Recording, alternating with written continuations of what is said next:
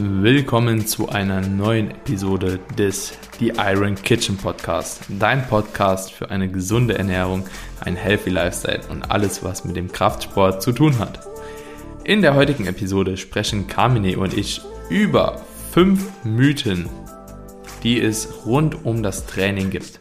Wir haben uns überlegt, eine Folge zu machen, in der wir einfach mal ein paar grundlegende Mythen nochmal bearbeiten und für euch aufdecken, da doch die Nachfrage in Instagram bezüglich der genannten Punkte sehr, sehr groß ist.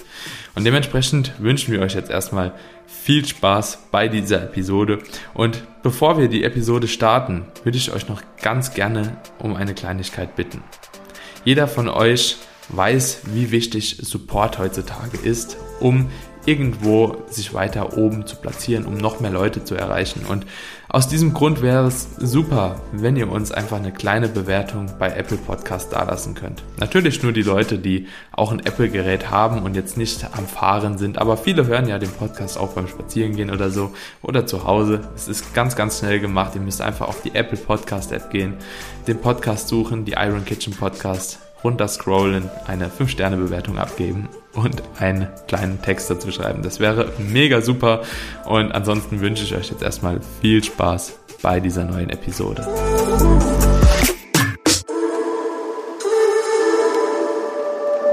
Willkommen zurück zu einer neuen Episode hier bei dem The Iron Kitchen Podcast. Und zwar sitze ich hier wieder gegenüber von meinem Gesprächspartner Carmine und wir haben heute eine ziemlich coole Folge für euch geplant. Und zwar geht es um das Thema Fitnessmythen. Ja, Fitnessmythen in Bezug auf Training. Carmine, du hast einige coole im Voraus schon rausgesucht und ich freue mich auf jeden Fall, die zusammen mit dir mal zu bearbeiten und den Leuten da auch einfach ein bisschen unsere Meinung bzw. die Realität mitzugeben. Das wird auf jeden Fall eine richtig coole Episode. Vor allen Dingen, wenn die gut ankommt, dann werden wir auf jeden Fall noch ein nächsten, ja, doch noch einen nächsten Teil hinterher schieben. Aber da warten wir jetzt einfach mal auf die Resonanz. Wir haben uns ja schon im Vorfeld über die einzelnen Mythen unterhalten, die wir heute behandeln werden und mussten so ein bisschen schmunzeln, weil die für uns so, wie soll ich sagen, mehr, mehr Mythos nicht sein könnten. Aber ich weiß, es gibt noch viele Leute da draußen, die daran glauben und deswegen finde ich es auch wichtig, auch solche Punkte nochmal hier abzuhandeln. So, so die absoluten Basics. Ja, also ich sag mal so, für uns kommt es immer kommt das immer so rüber, als ob das bestimmt schon geklärt ist, aber ja, sowohl du als auch ich wissen, dass es nicht so ist. Also wir kriegen immer noch sehr, sehr viele Nachrichten zu den Themen und da wir auch hier gesagt haben, okay, wir wollen jeden abholen, gehen wir jetzt auch einfach mal wirklich so die knallharten Mythen durch und gucken da mal, ob wir jemandem dabei helfen können. Ich würde sagen, wir starten auch direkt mal mit dem ersten Mythos, mein Lieber. Was haben wir hier am Start heute?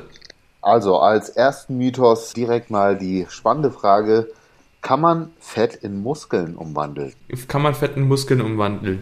Wir, wir haben ja schon mal so ein bisschen darüber gesprochen, über so Body Recomposition etc., das vielleicht in dem Kontext auch nochmal interessant ist.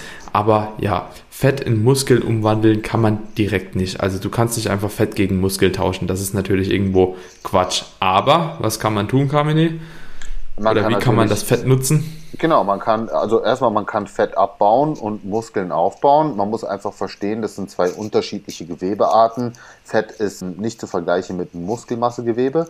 Und was man aber machen kann, zum Beispiel in der Body Recomposition, man kann eben sehr effektiv die Energie aus den Fettzellen nehmen und die quasi investieren, um gut Muskeln aufzubauen. Ja, also wer viele Fettspeicher hat, hat natürlich auch viel Energie, die er mit sich rumträgt und die wiederum können wir natürlich positiv nutzen für unser Training, für unseren Muskelaufbau. Aber jetzt direkt Fett als, als Fettzelle in eine Muskelzelle umzuwandeln, das wird halt nicht funktionieren. Ja, also ich denke, das wird auch schon irgendwo ersichtlich, wenn man halt eben bedenkt, wie Fett überhaupt entsteht und wie Muskulatur irgendwo entsteht. Und das sind einfach zwei komplett unterschiedliche Prozesse.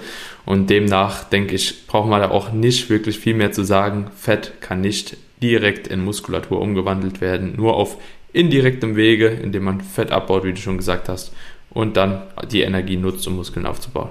Genau, es sind einfach yes. zwei Prozesse, die parallel ablaufen. Ja. ja. Ich finde den Mythos an sich so gar nicht, wenn ich jetzt so drüber nachdenke, irgendwo natürlich schon falsch, aber ich verstehe halt irgendwo, wie er verstanden ist, äh, beziehungsweise wie er entstanden ist, ne? Weil es gibt halt ja schon irgendwie einen Zusammenhang, zum Beispiel, wenn jemand irgendwie ein Trainingsanfänger ist oder so, ziemlich viel Körperfett hat und der baut natürlich Fett gleichzeitig ab und Muskulatur auf und demnach, ja, ich habe halt meinen fetten Muskeln umgewandelt. Also so sprichwörtlich, ne? Ja, absolut, absolut, ja. Also klar, ja. laienhaft betrachtet macht das absolut Sinn und deswegen mache mich auch über solche Mythen nicht lächerlich oder wenn mich jemand das fragt, weil, wie gesagt, wenn du nicht das Hintergrundwissen hast, woher, ne, woher sollst du es wissen? Du kannst ja, ja nicht, äh, ja, das sind ja einfach gewisse physiologische Prozesse, aber deswegen finde ich es wichtig, dass wir das Ganze dann auch mal erklären, also auch plausibel äh, erklären, leicht verständlich und dann ähm, hat man die Frage für sich selbst einfach beantwortet. Daniel, ja. eine zweite Frage, äh, die auch sehr oft auftritt. Nur mit Grundübungen kann man effektiv Muskeln aufbauen, beziehungsweise Grundübungen sind ein Muss in jedem Trainingsplan. Vielleicht kannst du erstmal ganz kurz sagen, was sind denn überhaupt Grundübungen? Also nicht nur was sind Grundübungen, sondern über welche Übungen sprechen wir hier ähm, ganz genau? Hm um vielleicht erstmal auf die Übungen an sich einzugehen. Also die Übungen, die hier wahrscheinlich in dem Kontext gemeint sind, sind immer so Squat, Bench und Deadlift, also so quasi die Kniebeuge, das Kreuzheben und das Bankdrücken. Das werden oder die Übungen werden als die ja, Grundübungen oder die Gottheiten ihrer Klasse bezeichnet. Und ja, Grundübungen sind letzten Endes eigentlich Übungen, die sehr, sehr viel von dem Athleten oder dem Trainierenden abverlangen, in dem Sinne, dass sie zum einen über mehrere Gelenke quasi ausgeführt werden. Nehmen wir jetzt einfach mal den Squat. Wir fangen beim Fuß an, also ist irgendwo das Sprunggelenk mit involviert, das Kniegelenk ist involviert, das Hüftgelenk ist involviert, die Wirbelsäule ist involviert und wenn wir sogar ganz hoch gehen und die Stange irgendwo noch festziehen, ist sogar auch das Schultergelenk und der Schultergürtel mit dabei und dementsprechend ist es halt eine Ganzkörperübung und da die Übungen halt eben auch, oder die Übungen, das kann man jetzt auf alle der Übungen beziehen, da die Übungen halt eben so viel Gelenke mit einschließen und so viel Muskeln auch irgendwo beteiligt sind, sagt man halt eben, dass diese Übungen natürlich für Muskelaufbau irgendwo sehr zielführend sind, beziehungsweise auch sehr, sehr wertvoll sind. Wenn man das Ganze allerdings runterbricht oder bricht und ausgehend von dem Kontext auf den maximalen Muskelaufbau spricht, ja. Und dann kann man halt eben sagen, ja gut, die Übungen, wenn wir sie so betrachten, haben natürlich aber auch einige Nachteile. Und vielleicht kannst du mal kurz auf die Nachteile eingehen äh, von den Übungen und dann kann man anhand von den Nachteilen auch, glaube ich, schon ganz gut erklären, warum es eben nicht notwendig ist oder nicht zwingend notwendig ist, mit den Übungen zu arbeiten. Ich würde jetzt nicht mal über Nachteile in dem Sinne sprechen, aber ich sag mal, sie können gewissermaßen auch ungünstig sein. Ja, also schauen wir uns jetzt einfach mal die Biomechanik an. Ja, also es gibt Menschen, die sind groß, es gibt Menschen, die sind klein. Je nach Gliedmaßenlänge gibt es gewisse Übungen, die einfach nicht ja, nicht wirklich gut praktisch umsetzbar sind für einige Leute. Ja, und da muss man halt sagen, du hast halt mhm. einen, keinen guten Transfereffekt, hast aber dafür natürlich auch eine sehr hohe Belastung. Ja, Belastung auf mhm. den kompletten Körper, auf ähm, Gelenkapparat, Sehen. Das heißt, es sind natürlich auch Übungen, die dich maximal belasten, was zum Beispiel aber auch für Personen dann wiederum problematisch sein könnte, die zum Beispiel gewisse Beschwerden haben, keine Ahnung, du hast jetzt einen bestehenden Bandscheibenvorfall oder keine Ahnung, hast massive Schulterprobleme, so dann ist halt über Kopfdrücken vielleicht nicht die optimale Übung für dich oder schweres Kreuzheben für dich. Also da muss man natürlich auch so ein bisschen differenzieren. Dann sind es natürlich auch Übungen, die extrem viel Regenerationskapazität wegnehmen. Ja, also die kannst mhm. du nicht einfach willenlos in dein Training einbauen. Da muss halt wirklich auch schon Struktur dahinter sein. Dann sind es natürlich Übungen, die koordinativ, koordinativ extrem anspruchsvoll sind wo du einfach eine sehr, sehr gute, sichere Technik beherrschen musst, um eben auch sicher trainieren zu können. Das heißt, es sind Übungen, die wirklich auch hocheffektiv sind, wenn du sie richtig ausführst, aber falsch ausgeführt auch mit den größten Schaden anrichten können. Und das muss man eben auch ganz, ganz klar sagen. Und ich würde sagen, das sind so die Punkte, die mir jetzt auf Anhieb einfallen würden, die vielleicht ich sag jetzt mal, dagegen sprechen würden. Oder beziehungsweise, wo man das Ganze auch immer im Kontext betrachten muss und dann individuell auf sich ziehen muss, ob es jetzt ja, Übungen sind, die man mit einbaut und wenn ja, wie man sie einbaut. Hm. Ja, auf jeden Fall hast du sehr, sehr gute Punkte genannt. Ich glaube, man muss das Ganze auch nicht unglaublich ausweiten. Man kann ja auch nochmal über Vor- und Nachteile vielleicht sogar für die einzelnen äh, Lifts eine, eine eigene Episode machen. Da gibt's wirklich sehr, sehr viel. Ähm, grundlegend ist es halt eben so, dass ich mittlerweile auch aus Hypertrophie-Sicht, also wirklich, wenn es rein um Muskelaufbau geht, dass man dann sagen kann, okay, Maschinen oder halt eben äh, freie Übungen, Kurzhandelübungen und so weiter und so fort können sogar teilweise sinnvoller sein. Definitiv. Ich bin voll bei dir. Ich mache keine Kniebeuge schon ja. seit ganz, ganz langer Zeit. Ich bin auf die Beinpresse umgewechselt, obwohl ich sehr sehr gut und sehr schwer Kniebeugen machen konnte, aber ich habe dadurch einfach keinen positiven mhm. Effekt beim Muskelaufbau gespürt.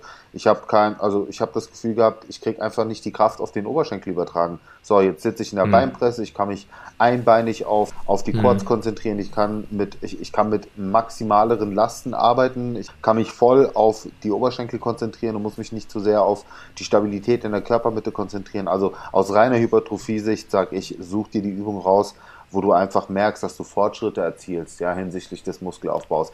Nur muss man halt auch ganz klar sagen, um das vielleicht abzuschließen, natürlich sind Grundübungen top. Also wenn ich jetzt drei Übungen auf eine Insel mitnehmen müsste, mit denen ich ein Leben lang nur noch trainieren könnte, dann wären das natürlich eher Grundübungen. Ja, dann wäre das wahrscheinlich mhm. sowas wie Kniebeuge, Kreuzheben und Klimmzüge oder über Kopfdrücken, irgendwie sowas oder Bankdrücken, mhm. wie auch immer so. Weil ja, wir haben damit halt wirklich viele Muskelgruppen gleichzeitig involviert. Du kannst mit maximalen Lasten arbeiten, ja.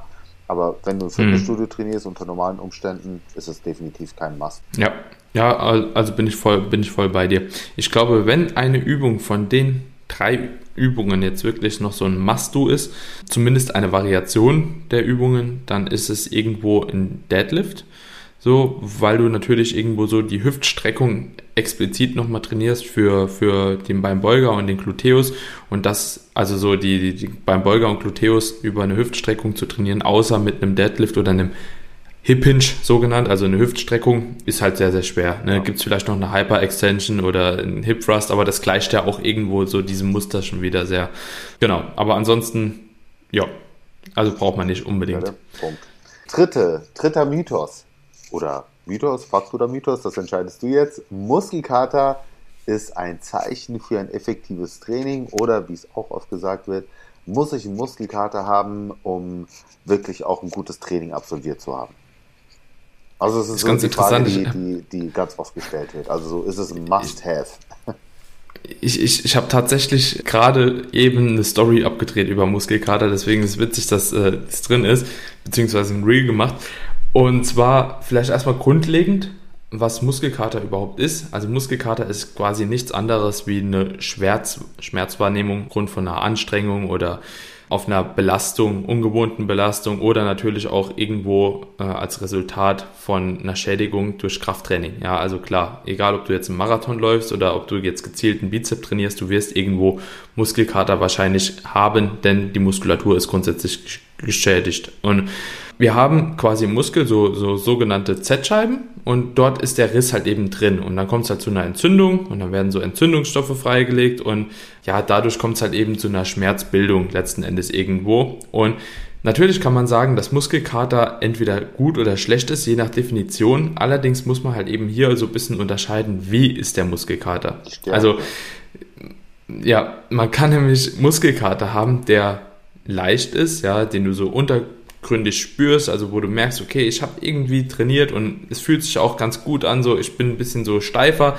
und es gibt natürlich den Muskelkater, der dich dazu zwingt, dass du halt eben nicht mal mehr gehen kannst, ja, oder dich nicht mal mehr bewegen kannst und nur noch Schmerzen hast und dich auch aufgequollen fühlst und ähm, das ist halt ein Muskelkater, den wollen wir nicht haben. Das bedeutet, man muss hier unterscheiden.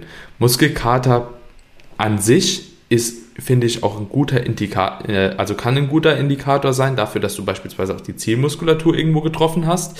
Aber der muss natürlich auch wieder relativ schnell abklingen, weil die Proteinsynthese ja auch nur ungefähr 72 Stunden anhält. Und wenn die Proteinsynthese halt eben damit die ganze Zeit beschäftigt ist, den Schaden zu reparieren, kann halt eben auch keine neue Proteinstruktur irgendwo gebildet werden. Und das ist dann halt eben problematisch. Und das ist auch der Punkt, wenn quasi der Muskelkater so stark ist, dass das das Ganze überschreitet, dann ist Muskelkater eher kontraproduktiv. So würde ich das relativ schnell runterbrechen. Ich würde sagen, damit hast du so ziemlich alles beantwortet. Nur eine kleine Ergänzung für die Leute. Also es gibt ja im Prinzip drei Mechanismen, die verantwortlich sind für den Muskelaufbau. Das ist einmal äh, die mechanische Belastung, das ist einmal der metabolische Stress und dann gibt es eben noch den Faktor Muskelschäden. Ja, so wenn wir uns jetzt mal die Evidenz anschauen.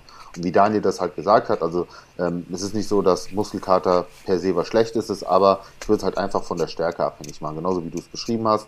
Von dem her, es ist nichts Kritisches, wenn ihr jetzt auch mal einen leichten Muskelkater habt und die gleiche Muskelgruppe trainieren könnt, spricht auch aus Sicht der Datenlage nichts dagegen, den gleichen Muskel sogar noch zu trainieren.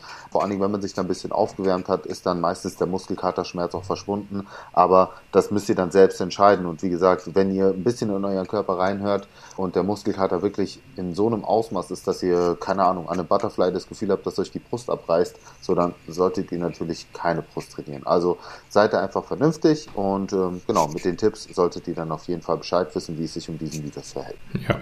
Also vielleicht kann man noch so abschließend sagen, es gibt zwei, das sage ich immer, es gibt so zwei Faktoren oder zwei Szenarien, wo ich sagen würde, okay, geh nicht mit diesem Muskelkater trainieren. Das wäre zum einen irgendwo, wenn du eine Verletzung riskierst, ja, eine potenzielle Verletzung.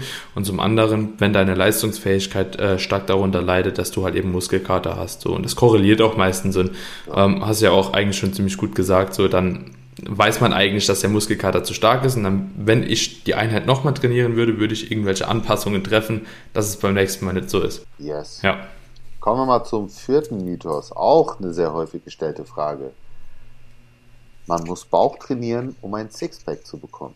Das ist fast eine Frage, das, das ist fast eine Frage, die ich beantworten muss mit einem Satz, Abs are made in the kitchen. Das ist der beste Spruch mm, und, und die beste Antwort auf diese Frage eigentlich. Ne? Ja, jetzt mal so persönlich, bist, bist du gleicher Meinung, dass nur das Körperfett Bauch letzten Endes irgendwie mit einhergeht, also ein Sixpack mit einhergeht? Auf gar keinen Fall. Also ich sag dir, das ist ein, das okay, ist so ja. eine Jein, das ist so eine Jein-Antwort. Also, ja, irgendwie ähm, schon, ne? Ist, ja, auf jeden Fall. Also natürlich hängt das auch sehr stark von der Genetik ab. Also ich, da, darf ich da die Frage ganz kurz einmal ähm, aufgreifen? Also gerade ja. unter dem Aspekt. Bei mir ist es zum Beispiel so, ich bin jemand, der von der Genetik her das Glück hat, tatsächlich sogar ein 8-Pack zu haben. Ja, also wenn ich richtig runterschwelle. Äh, aber ich habe dafür sehr flache Bauchmuskeln. Also von Natur aus habe ich sehr flache Bauchmuskeln. Das heißt, ich habe jetzt nicht diese, diese dicken Packs, die so hervorstechen. Und ich habe ganz, ganz lange Zeit keinen Bauch aktiv trainiert, weil ich genau nach diesem Prinzip äh, ge gehandelt habe. So ja, jeder hat anatomischen Sixpack, was ja Fakt ist. Und solange ich einen niedrigen Körperfettanteil habe, wird man diese Apps auch sehen. Und das stimmt auch. Aber die Frage ist, wie gut kommen sie zum Vorschein? Wie, hm. wie sehr stechen sie hervor?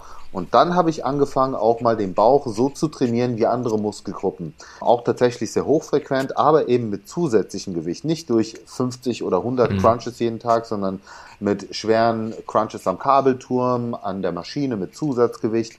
Und siehe da, meine Bauchmuskeln sind gewachsen. Also sie sind wirklich auch viel, viel weiter nach, also sie, sie, wie soll ich sagen, haben sich wirklich nach vorne geschoben, sind hypertrophiert mhm. und jetzt sieht man auch die Bauchmuskeln selbst mit einem etwas höheren KFA sehr gut. Ja, also die mhm. Bauchmuskeln mhm. muss man schon aktiv trainieren, aber der Mythos ist ja daraus entstanden, dass, und ich kenne das ja noch aus meiner Studioarbeit damals als Trainer, dass Leute zu mir gekommen sind mit einem offensichtlich viel zu hohen KFA und gedacht haben, dass sie eben durch ein Bauchmuskeltraining es tatsächlich schaffen, hm. quasi selbst mit einem sehr hohen KFA äh, ein Sixpack zu bekommen.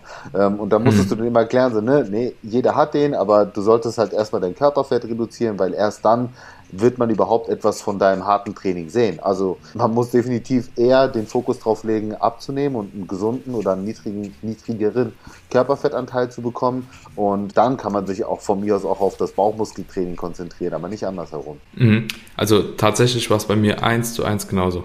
Also ich hatte zwar schon immer relativ gute Bauchmuskeln, aber wenn ich jetzt so die Trainingsjahre vergleiche, in denen ich mittlerweile wirklich auch mehr für den Bauch tue, hat er sich optisch auch schon ziemlich verändert. Bei, bei mir ist auch mittlerweile so, dass ich glaube, das kennst du bestimmt auch. Das sieht schon so aus, als ob also wenn ich so jetzt beispielsweise einen höheren Körperfettanteil habe, als ob das so eine Wachswampe wäre. Ja? Ich weiß also genau, was du meinst. Ja, wie, wie, so ein ähm, wie so ein Schildkrötenpanzer. wenn, wenn ich jetzt hier beispielsweise vor dir hier auf dem Stuhl sitze, so und jetzt quasi meine Jacke hochziehen würde, dann wären zwischen den Packs überall, ich habe jedes Mal, wenn ich so sitze, zwischen den Packs immer so rote Streifen. Ja, ich weiß genau, es ist lustig. Ja. ist genau so. das war halt früher nicht. Und das ist halt so ein Indikator halt dafür, dass die echt gewachsen sind. Also witzig. Ist Fakt. Also ja. natürlich sind sie von der Zusammensetzung der Muskelfasertypisierung anders. Also ja, sie vertragen, sie, also sie vertragen definitiv auch mehr Volumen. Ähm, also die muss man, die kann man schon anders trainieren als andere Muskelgruppen. Aber ja, auch Bauchmuskeln haben Hypertrophiepotenzial und das würde ich auch jedem ans Herz legen. Ne? Also ich, ja. ich bin auf jeden Fall ein Freund davon. Nur man sollte halt nicht mit der, äh, mit der falschen Denkweise rangehen, ja, ähm, dass ja. man jetzt irgendwie sein, sein Fett wegtrainieren kann und, und der Sixpack dadurch zum Vorschein kommt. Nee, Deswegen sagt man eben, Abs are made in the kitchen oder für diejenigen, die kein Englisch verstehen, so Bauchmuskeln werden in der Küche gemacht. Damit ist einfach gemeint, die Diät hat eine absolute Priorität.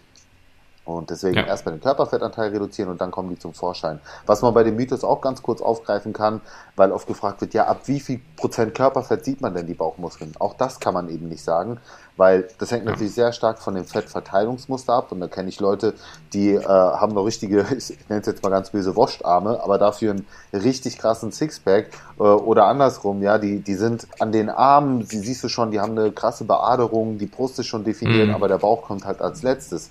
Deswegen, ähm, das kann man so pauschal nicht sagen. Ja, früher hat man gesagt, so ab ja. 10 Prozent. So, nee, kannst du nicht sagen. Hm. Es tut mir immer leid für diejenigen, bei denen es so ab 10 Prozent noch nicht so ist. Bei mir ist es direkt, also wirklich, ich verliere zuerst am Bauchfett. Das ist so ein Luxus. Deswegen, wenn, ja. wenn ich so eine Kurzzeitdiät einschiebe, dann muss ich wirklich nur auf die Entwicklung von meinem Bauch schauen und sehe genau, ähm, ob die Diät läuft oder nicht. Das ist so das Erste. Und bei ja. mir auch die Arme sind immer shredded. Auch wenn ich, auch wenn ich einen hohen KFA habe, sehen die Arme immer halbwegs vernünftig aus. Ja, ja eigentlich ganz gut. Ja, ja passt. So für, für ja. den Urlaub reicht. Ja. Disco-Pumper. Nein, ähm, ich, ich, ich würde sagen, damit haben wir die Frage an sich auch schon beantwortet, oder? Wird die da noch was Ja, ich, ich denke auch. Ja, ne? Nö, passt. Gut. Ja, dann würde ich sagen, wir kommen ähm, zur letzten sehr häufig gestellten Frage. Und zwar, setzt die Fettverbrennung tatsächlich erst nach 30 Minuten ein? Und irgendwo haben wir die Frage ja auch schon mit der ersten Frage schon mal so ein bisschen angeteasert. Ne? Also zum einen, dass Fettverbrennung und Muskulatur, also dass das zwei verschiedene Prozesse sind. Und für die Fettverbrennung, beziehungsweise äh, natürlich auch umgekehrt für den Fettaufbau, ist einfach ein Kalorienüberschuss notwendig oder ein Kaloriendefizit. Also so je nachdem, was das Ziel ist, brauchen wir erstmal einen Überschuss oder ein Defizit. Und davon abhängig, ja, kann man halt eben auch einfach mal so logisch versuchen, daran zu gehen. Wie schnell kommt man in einen Kalorienüberschuss und wie schnell kommt man in ein Kaloriendefizit. Das ist ja auch irgendwo immer so ein Prozess zwischen verschiedenen Tagen und ähm, da greife ich auch das Thema Calorie Shifting ganz gern auf. Ne? Wenn du einen Tag im Defizit bist, ja, bist du natürlich irgendwo so in einem katabolen Status. Ja, wenn du einen Tag im Überschuss bist, bist du irgendwo in einem anabolen Status. Und das gleicht sich ja irgendwo aus. Also es sind ja dauerhaft anabole und katabole Prozesse über den ganzen Tag hinweg so. Ich, ich, Daniel, und, ganz kurz, sorry, aber ich glaube, du hast die Frage verwechselt mit was ist effektiver, um abzunehmen, äh, Krafttraining oder Cardiotraining. Weil die Frage geht ja darum, setzt die Fettverbrennung erst nach 30 Minuten Training ein. Ach, Okay, ja, nach Training. ja, nee, also okay, im Prinzip, ja. wenn du auf dem Laufband bist, fängst du erst an, nach 30 ja. Minuten Fett zu verbrennen. Ja, nee, du fängst an, Fett zu verbrennen, wenn du dich bewegst, beziehungsweise irgendwo deine Speicher zu entleeren. Ne? Also muss man halt auch sagen, so wenn du halt eben super krass viel äh, gefüllte Glykogenspeicher etc. hast, hast du ja auch irgendwo noch Energiereserven. Und Fettverbrennung läuft halt eben dann irgendwo parallel. Ne? Also das sind tatsächlich dann parallele Prozesse irgendwo, die teilweise ablaufen. Also ne? ich erkläre es den Leuten immer so. Im Prinzip müsst ihr euch das vorstellen, dass die Kohlenhydrate und die Fette parallel verbrannt werden. Nur der Anteil, was, was äh, zuerst und, und, und, oder was mehr und was weniger verbraucht wird, ist halt tatsächlich so, dass sie am Anfang eher ein bisschen mehr Kohlenhydrate verbraucht, ja, bis eben die Glykogenspeicher so ein bisschen entleert sind. Parallel läuft aber auch schon die Fettverbrennung, nur eben in einem etwas niedrigeren Maße. Und umso länger ihr das Cardiotraining fortführt, desto höher wird dann der Anteil der Fette, äh, also prozentual gesehen, die dann verbrannt werden.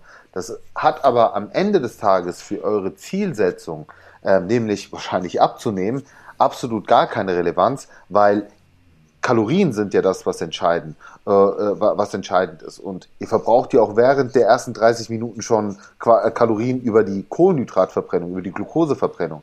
Das heißt, es ist an sich zwar wahr, dass man vielleicht nach 30 Minuten einen etwas höheren Anteil hat an Fetten, ähm, äh, also prozentual gesehen, was verbraucht wird.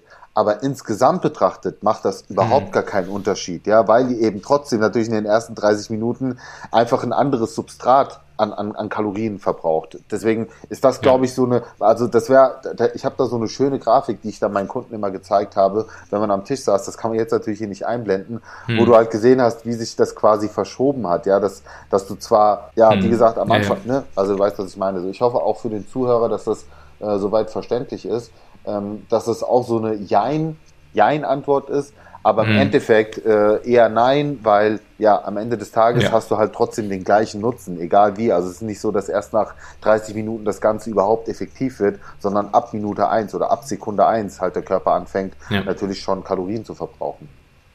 Ja, ja, und genau das ist halt eben das Stichwort, dass man natürlich irgendwo Kohlenhydrate und Fett und Eiweiß auch konsumiert und man sowieso von der Nahrung her und deswegen funktioniert ja auch eine Diät, weil man im Kaloriendefizit ist letzten Endes so. Man ist ja im Defizit mit allen umschließenden äh, Bestandteilen und irgendwo muss das natürlich ja auch vom Körper reguliert werden. Also der Körper, der kann sich ja jetzt nicht aussuchen, nur komplett, ja, ich greife jetzt nur Proteine an oder nur Fette oder nur Kohlenhydrate. So, also du hast halt eben mehr Speicherorte und dementsprechend wird auch auf diese Speicherorte zurückgegriffen letzten Endes. Und was man vielleicht auch noch in dem Kontext vielleicht erwähnen kann, es gibt auch einen Unterschied zwischen den einzelnen Belastungen, ne? Und die kann man gar nicht alle aufbröseln. Also, und erstmal zwischen den einzelnen Belastungen, ob man jetzt beispielsweise Krafttraining macht, ob man jetzt laufen geht, ob man Schritte sammeln geht, ob man schwimmen geht und so weiter und so fort. Und es gibt auch nochmal einen Unterschied zwischen genetischen Faktoren und auch dem Geschlecht, was letzten Endes direkt herangezogen wird oder zuerst herangezogen wird. Und davon muss man es natürlich, also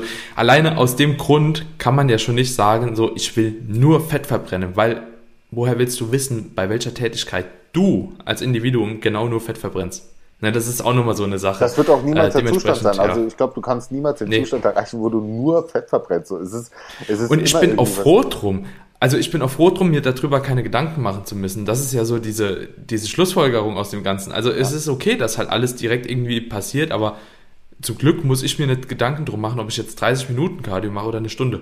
Eben, genau, weil es, ja, genau, weil es macht keinen Unterschied. Am Ende hast du ja sowieso eine gewisse Anzahl an Kalorien verbraucht und das ist, das ist eher das, worauf sich, wenn überhaupt, die Leute konzentrieren sollten. So, Ja. weil das ist Genau. entscheidend. Calories count.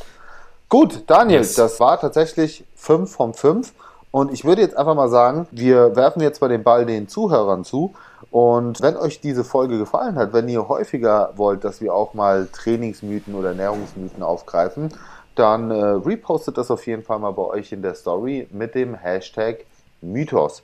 Und wir können auch gerne dann, äh, wenn diese Episode erscheint, einen Fragensticker dazu parallel in der Story starten. Und da könnt ihr auch mal so die Trainingsmythen oder Ernährungsmythen reinhacken, die euch so spontan einfallen, die wir dann hier in der Episode behandeln. Also es werden sicherlich einige Überschneidungen da sein, wo wir dann sagen können, hey, das sind so die Top-Mythen, die behandeln wir dann beim nächsten Mal. Mhm. Können auch eigentlich mal so ein Q&A Q&A-Podcast machen in dem Zuge. Sind bestimmt auch noch spannende Fragen drin, der Zuhörer. Ja, alright. Leute, in diesem Sinne, vielen Dank für das Zuhören. Das waren fünf Mythen in fünf Minuten, Kamini, jeweils. Zack, siehst du mal, gut durchgezogen, ungeplant. Passt. Alright. In diesem Sinne, Leute, denkt dran, den Podcast zu abonnieren, damit ihr auch keine Folge mehr verpasst von dem The Iron Kitchen Podcast. Das würde uns natürlich sehr freuen. Und dann würde ich sagen, hören wir uns in der nächsten Episode. Alright. Bye bye. Macht's gut.